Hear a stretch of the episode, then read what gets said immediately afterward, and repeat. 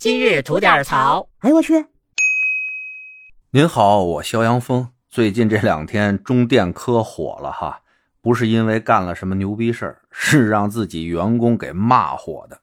这事儿的导火索呢，就是清明节的前几天啊，这领导要安排员工清明节加班，在群里喊谁自愿加班啊，喊了好几次没人搭理他，最后人来了一句：“没人自觉的话，我点名了啊，谁谁谁，你们俩清明节加班。”这颐指气使这劲儿吧，德行样大了。就在这个时候啊，有位好汉蹦出来了，咱这儿就不提他名了啊，多少对这哥们儿进行点保护。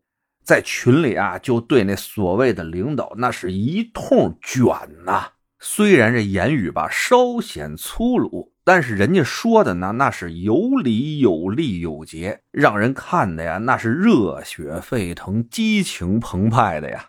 具体内容啊，建议您上网上搜搜去，那截图啊都挺全的。就是内容啊有点多，我在这儿呢就不能给您一一复述了。反正骂的那是相当的通透啊。主要矛盾啊就是集中在这领导呢啊仗着自己有亲戚在公司集团做高管，谋得了这么一个行政岗位的职务，那是一将无能，累死千军啊。对所管理部门的业务呢，那是一窍不通，属于外行管理内行了。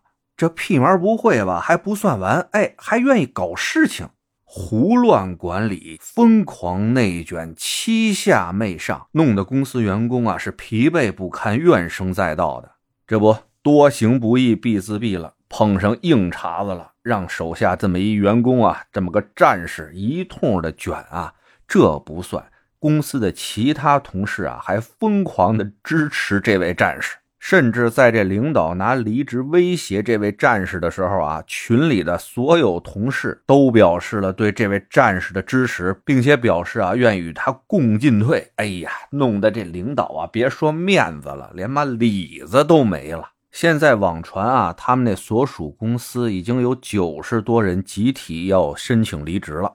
这事儿出来以后吧，迅速占领了各个热搜的榜单啊。这也说明了我们这些打工人啊，苦此现象久矣。而不少相关部门呢，也表示对此事件的关注，并且呢，已经展开了相关的调查。其中啊，这个中电科的总公司这回复吧，我觉得挺扯淡的啊，上来就否认三连，我不是，我没有，你别瞎说。说这爆出来了聊天记录所涉及的单位和人员，非集团所属成员单位和员工。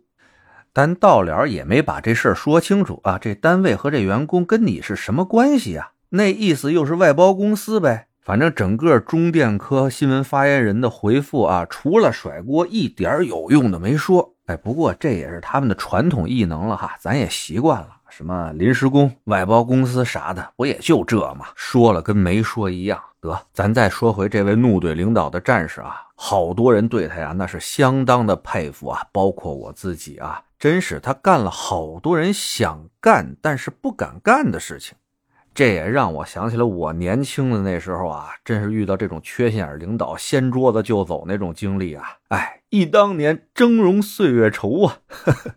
现在的确没那劲头了啊！家里媳妇孩子啊，两边的老人，老的老，小的小吧，不是那一人吃饱了全家不饿的时候了，没有这份勇气了。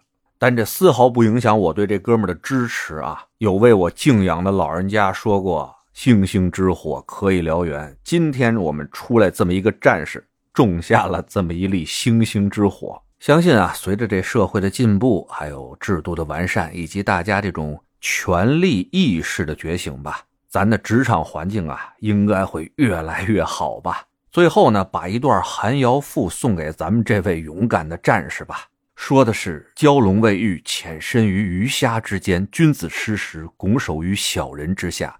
天不择时，日月无光；地不择时，草木不长；水不择时，风浪不止；人不择时，利运不通。感人生在世，富贵不能移，贫贱不能欺。此乃天理循环，终而复始者也。得嘞，想聊新鲜事儿，您就奔这儿来；想听带劲儿的故事，去咱左聊右侃那专辑。期待您的点赞和评论。今儿就这，回见了您的。